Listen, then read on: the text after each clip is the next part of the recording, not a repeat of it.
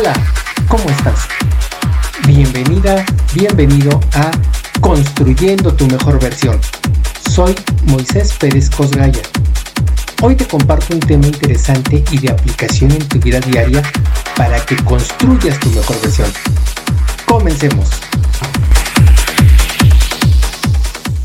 Alicia ha sido líder de proyecto en una empresa de construcción durante 10 años. La empresa la contrató cuando recién terminó su carrera de ingeniería civil. Primero la recibieron como becaria y luego la contrataron. Eso pasó hace unos 18 años. La historia de Alicia es ficticia, pero está basada en una historia real. Alicia me contrató porque quería ayuda para lograr un ascenso a gerente.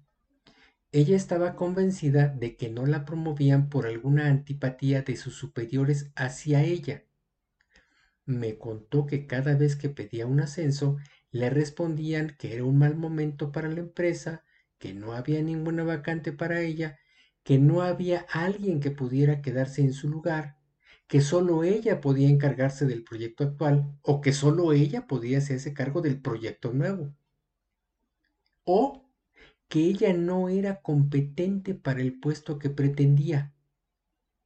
Alicia estaba ya desesperada porque había visto cómo la empresa prefería contratar gente nueva para puestos superiores que darle a ella la oportunidad de al menos probarse en esos puestos. Veía cómo gente que ella consideraba con menos capacidad que la suya había subido de puesto y ella seguía estancada en el mismo. Alicia me decía que ella tenía todos los conocimientos necesarios para el siguiente puesto y que inclusive ella había suplido a su jefe en varias ocasiones, cuando él o ella, porque bueno, a lo largo de 10 años había tenido varios jefes, habían tenido que ausentarse por vacaciones, por enfermedad o por renuncia. De eso se puede concluir que Alicia dominaba el puesto al que aspiraba. Entonces, ¿por qué no la ascendían?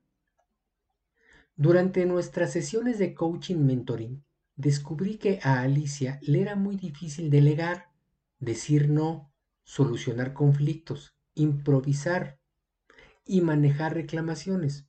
Sin embargo, tenía un dominio amplio de los conocimientos necesarios tanto para su puesto como para el siguiente, y que era muy capaz de llevar a cabo cada uno de los procedimientos y ejecutar los procesos correspondientes además de que conocía ampliamente las políticas de la empresa. Le pregunté a Alicia si sabía cómo eran los gerentes de la empresa. La primera descripción que me dio solo incluía descalificaciones en cuanto a los conocimientos y habilidades de las personas que tenían ese cargo. Pero ella les estaba midiendo sus habilidades y conocimientos como líder de proyecto, no como gerentes.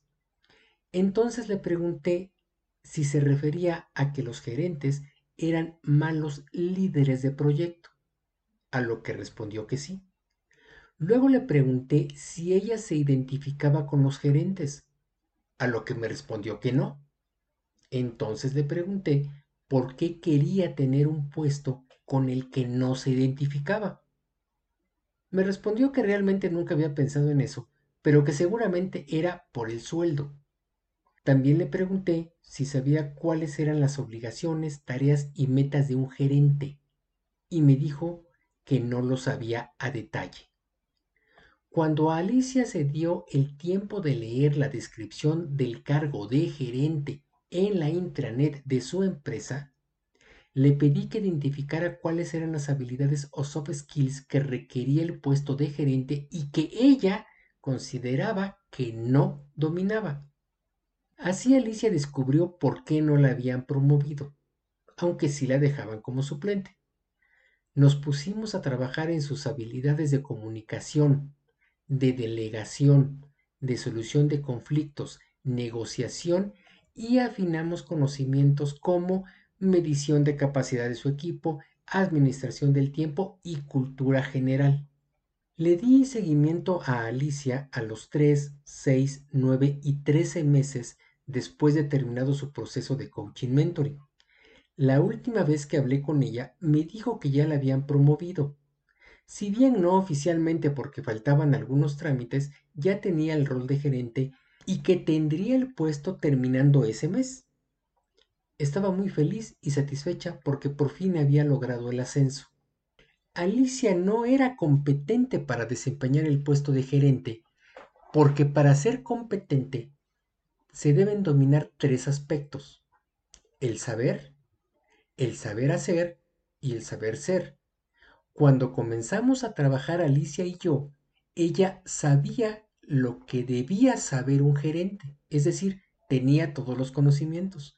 También sabía hacer lo que hacía un gerente, pero ella no sabía ser un gerente. Al finalizar su proceso de coaching mentoring, Alicia sabía, sabía hacer y sabía ser gerente. Muchas gracias por tu atención. Espero que lo que hoy compartí contigo te haya aportado valor y la mejor forma de aplicarlo en tu vida diaria. Puedo ayudarte a acelerar el camino a tu mejor versión. Contáctame sin compromiso alguno por mis redes sociales. Hasta la próxima.